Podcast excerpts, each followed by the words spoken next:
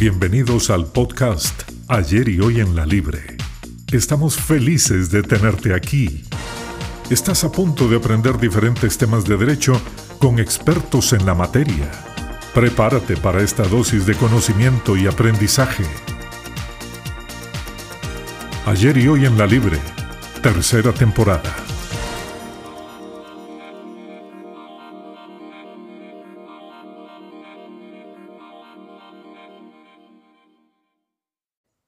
Hola a todos y a todas, les saluda Maureen Salguero, conductora del podcast Ayer y Hoy en La Libre.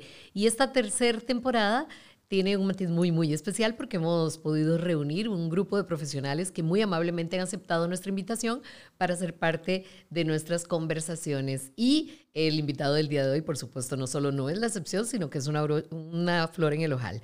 Se trata del doctor Carlos Picado, él es doctor en Derecho Procesal Civil por la Universidad Escuela Libre de Derecho, doctor en Derecho Procesal por eh, la Universidad de Argentina. ¿Cuál es la universidad? Eh, la Universidad Nacional de Rosario. Ah, ok. Eh, un postdoctorado por la Universidad de Salamanca, profesor del curso de oratoria forense, técnicas y estrategias probatorias por más de 15 años en la Universidad Escuela Libre de Derecho y autor de 66 libros en Derecho Procesal. Qué honor, qué alegría y qué bonito también haber sido su estudiante. ¿Cómo le va, profesor? Hola, Maure, ¿cómo estás? Muy bien. Un verdadero honor estar acá, agradecido con nuestra casa, que es la, Universidad de Escuela Libre de Derecho, un lugar en que he podido desarrollarme como docente y que me llena de nostalgia por tantas personas que han pasado por las aulas y que han dejado tanto en esta universidad. A todos docentes, alumnos y que realmente engrandecen esta institución. Bueno, no solamente, también nosotros como estudiantes, el orgullo de tener la impronta de profesores como usted también. Muchas gracias. Nosotros nos preciamos de ser la primera universidad especializada que introduce dentro de su currículo un curso de oratoria forense. Me parece que es una gran distinción para nosotros también a la hora de graduarnos, pero ¿qué representa para usted, profesor? Porque usted es y ha ostentado el título de profesor de ese curso durante muchísimos años. Bueno, yo me siento muy orgulloso de ser parte de esta historia porque se podría decir que hay un antes y un después este, de que la Libre implementara el curso de oratoria forense y estrategias probatorias.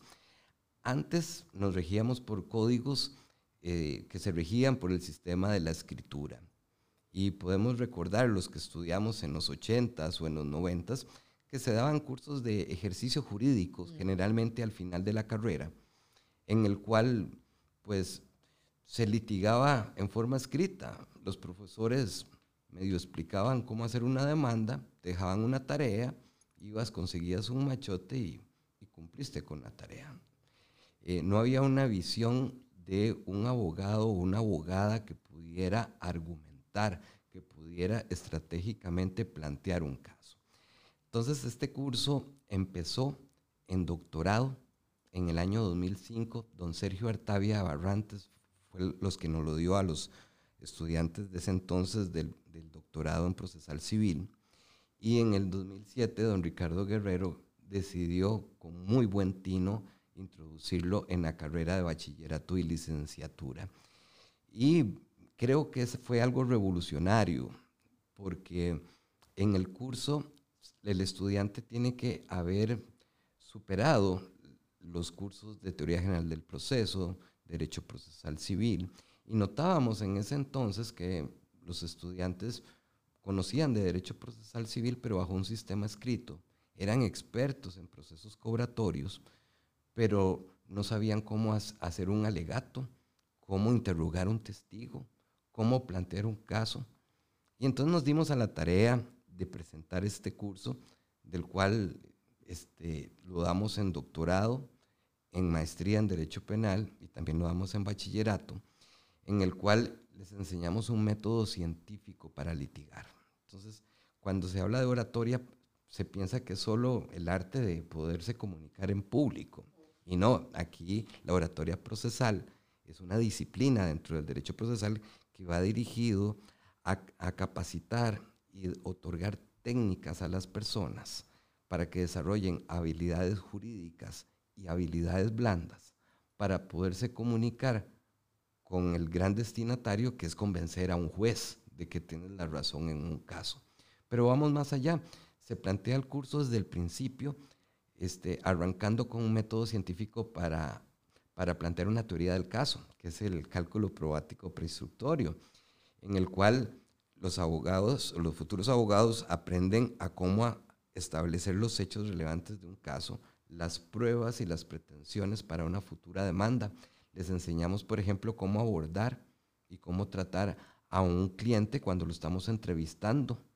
Les enseñamos también ética y el curso es interdisciplinario porque vemos tanto proceso civil como proceso penal, proceso laboral, proceso de familia y entonces hemos estado aplicando todas las reformas procesales a través de un juicio ficticio.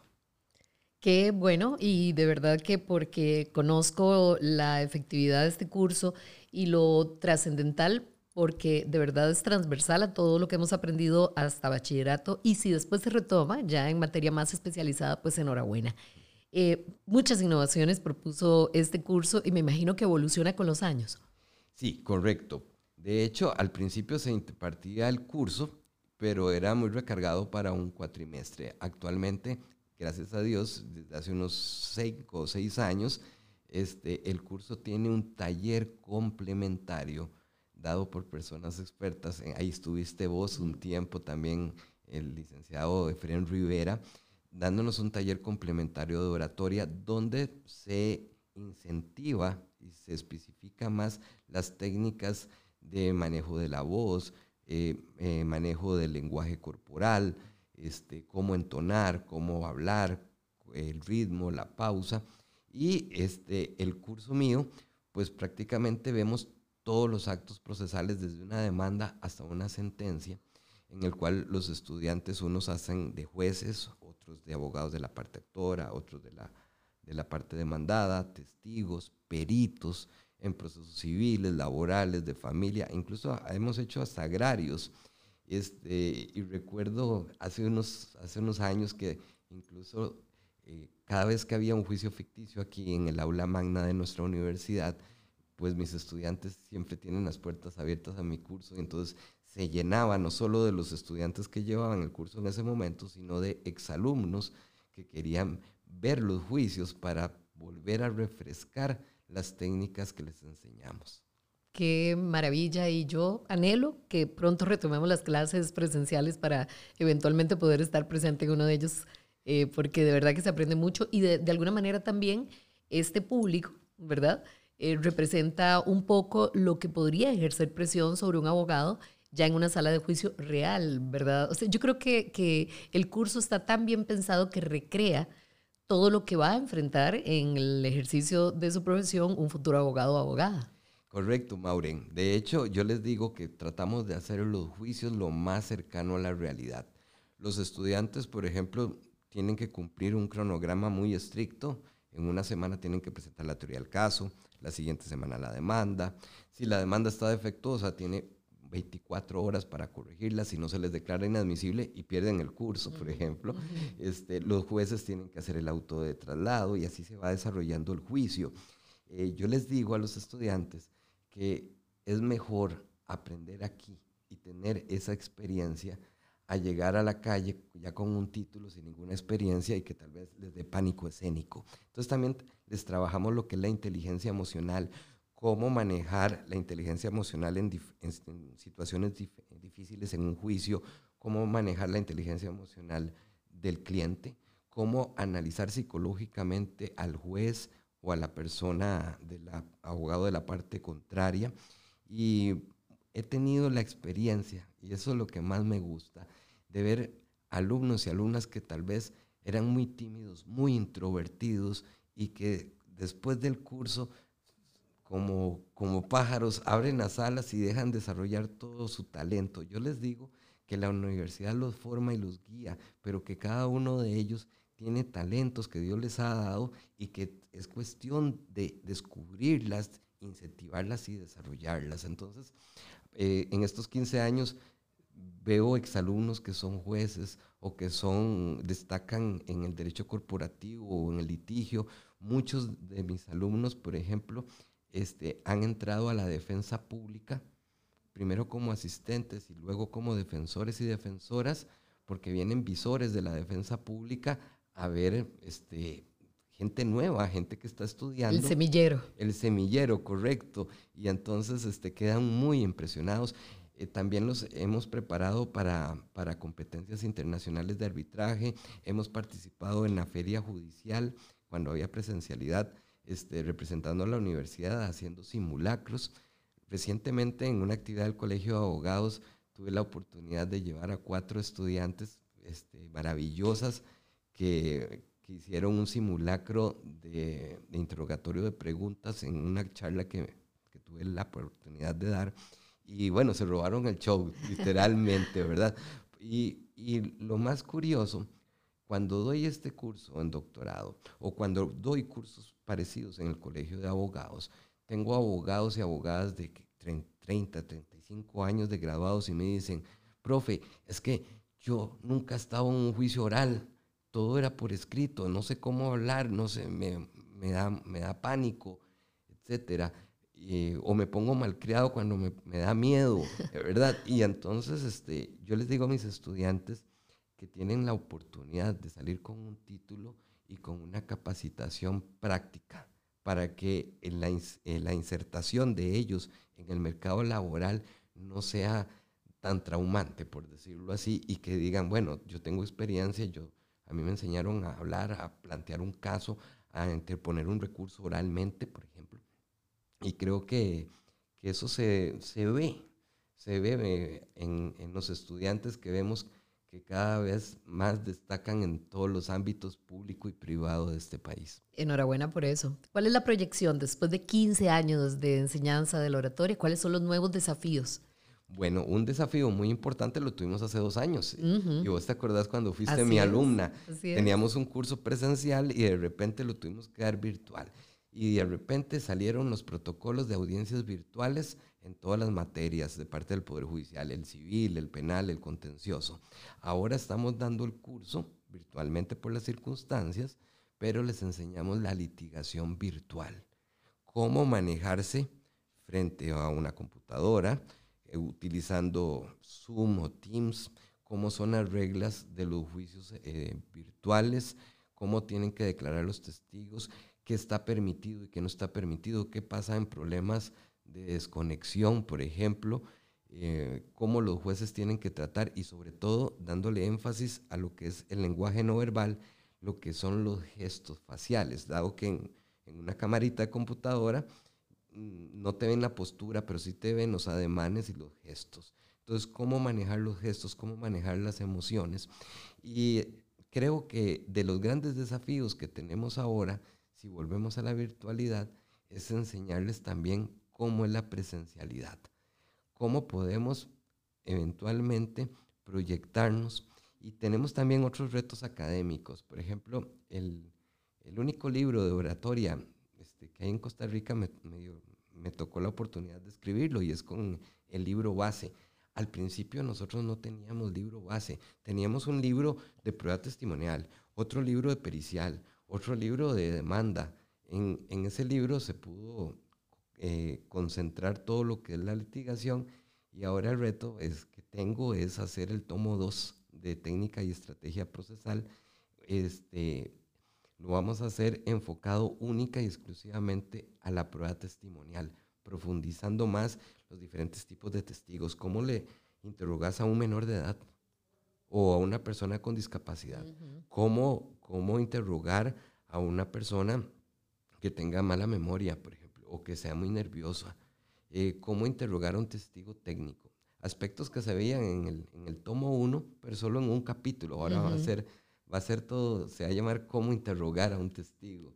Y creo que las experiencias de la universidad han hecho que la Escuela Libre de Derecho haya sido pionera y líder porque veo que muchas universidades están tratando de implementar algo parecido, generalmente en los cursos de procesal civil, pero la función del curso de procesal civil es diferente a la, a la del curso de oratoria procesal, en el sentido de aquí se supone que los estudiantes ya vienen con la base teórica y es hora de ponerla en práctica, ver técnicas, manejar y desarrollar en el estudiante habilidades blandas, lo que es la empatía, lo que es la persuasión, lo que es poder comprender y tener agilidad mental en un juicio por si hay que presentar un recurso, ofrecer una prueba, hacer un alegato inesperado por una situación que se haya dado, ¿verdad? Y creo que, que eso es un plus que esta universidad da y que con todo el respeto las otras universidades no lo dan.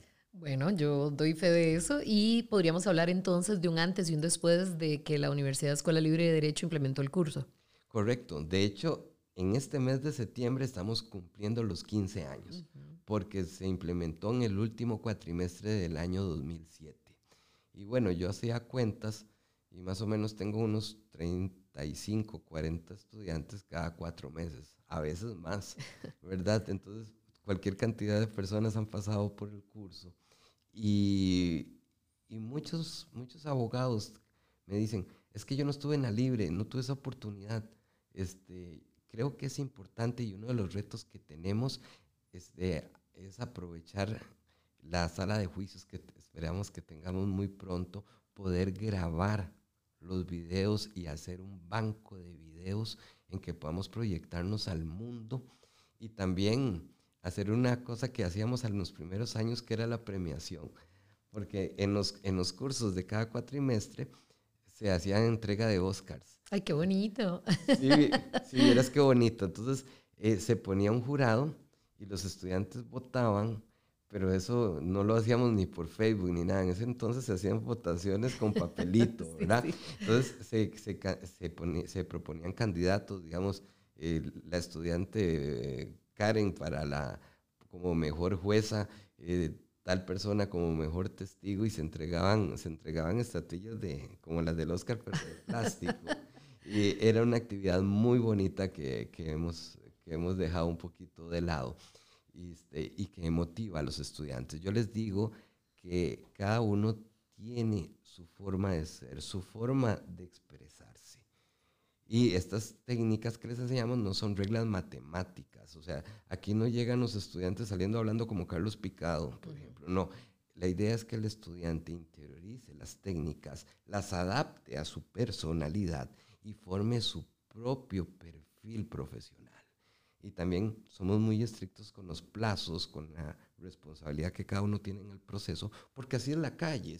si, si, te va un plazo y perdiste, la, perdiste el proceso, vas a perder clientes, vas a, a perder la reputación.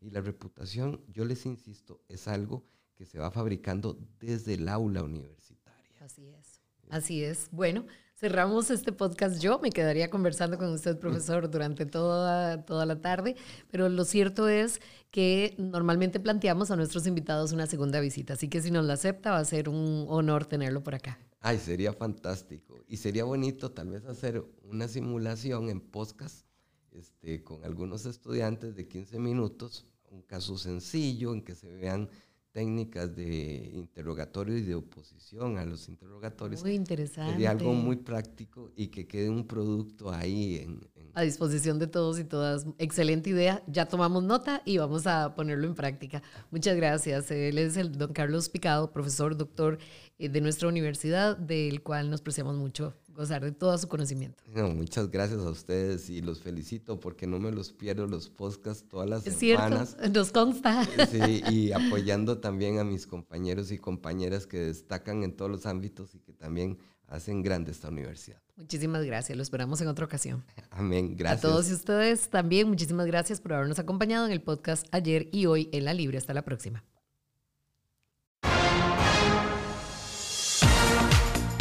Gracias por acompañarnos. Ayer y hoy en la Libre no termina aquí. Te esperamos nuevamente con más temas de derecho y con la voz de los expertos en la materia. Ayer y hoy en la Libre, tercera temporada.